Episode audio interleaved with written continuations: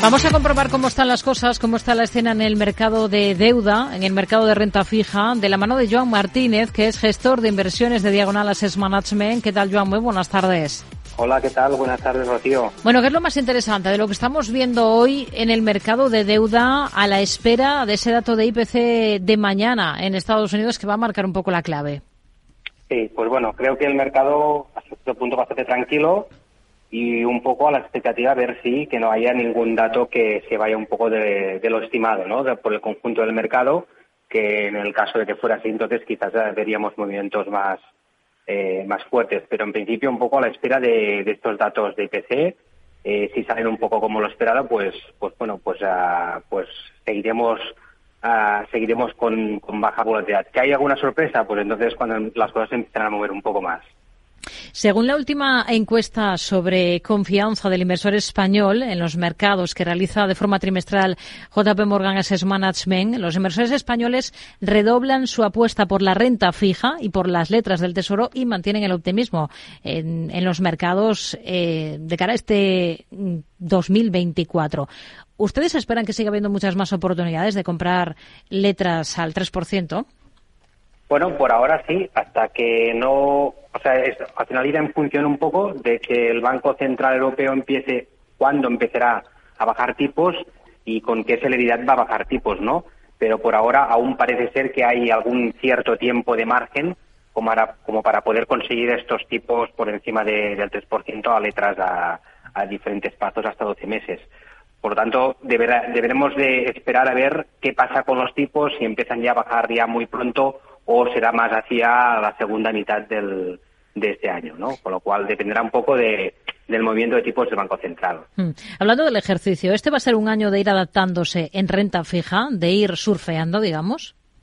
Sí, sí, sobre todo porque, como vimos el año pasado, a finales del último trimestre, que em, nosotros, por ejemplo, incrementamos algo la duración cuando veíamos aquel aquel aquel aquel 5% ¿no? en el en el Treasury americano y después eh, muy inesperadamente también vimos el rally que hubo en los últimos meses del año en renta fija, pues ahí al final también acabamos reduciendo un poco, ¿no? Porque no esperábamos esta velocidad, ¿no?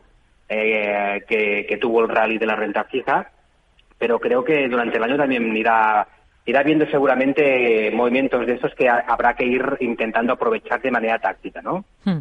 ¿Y ahora mismo en qué parte de la ola ven ustedes mayor oportunidad? Bueno, pues eh, un poco lo que comentábamos ahora, nosotros, nosotros ya estructuralmente tenemos ya una duración más alta que en los últimos, en los, últimos cuatro trimestres o, año o dos años pasados, ¿no? Ya estructuralmente ya eh, hicimos esta, este incremento eh, de duración y de hecho al reducir un poco a finales de año nosotros nos gustaría estar algún momento que pueda haber oportunidad que, que, que volviera a subir quizás si repuntaran sensiblemente los tipos, pues ahí volveríamos, volveríamos otra vez a, incrementar algo, algo la duración. Y esta sería un poco nuestra manera de, de operar eh, de cara a los próximos próximas semanas o meses. Y esto también irá muy ligado, sobre todo, a los datos que nos vayan saliendo de, de inflación y también en general datos económicos, ¿no? Hmm. Hay algunas firmas que defienden que a día de hoy el mejor activo en renta fija es la renta fija flotante. ¿Ustedes cómo lo ven? Bueno, nosotros más que más que la renta fija flotante sí que, incluso tenemos alguna posición, ¿no? En, en, lo que sería flotante, pero de high yield, ¿vale? Pero quizás vemos algo algo más buena idea, ah, pues tener ya empezar a tener algo de duración un poco ya de a, tipo fijo no y no flotante esperando eh, que en el, en, el, en el no muy largo plazo pues empiecen a haber bajadas y esto pueda favorecer sobre todo a la renta fija de cupón fijo, no de tipo flotante. Pero sí que es verdad que algo pues aún tenemos en, en, high yield flotante. Hmm. Ha mencionado el high yield.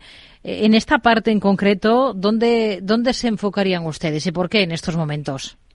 Bueno, pues en High Yield nosotros ah, no estamos, o estamos muy precavidos, eh, estamos muy, muy infraponderados, porque pensamos que, em, que, bueno, ya se está hablando, ¿no?, de que este 2024 va a empezar ah, una serie de un par de o tres de años de que hay un muro de refinanciación importante, eh, sobre todo en el High Yield, y creemos que allí, pues ah, en un entorno también obviamente de tipos un poco más altos de los que habían a los que se habían refinanciado hace unos años las empresas, ¿de acuerdo? Esto puede llevar a que haya algo de volatilidad y alguna oportunidad. Entonces, nosotros dentro de lo que sería el high eh, lo poco que tenemos ah, ponderado en las carteras lo tenemos en high de corto plazo. Hmm.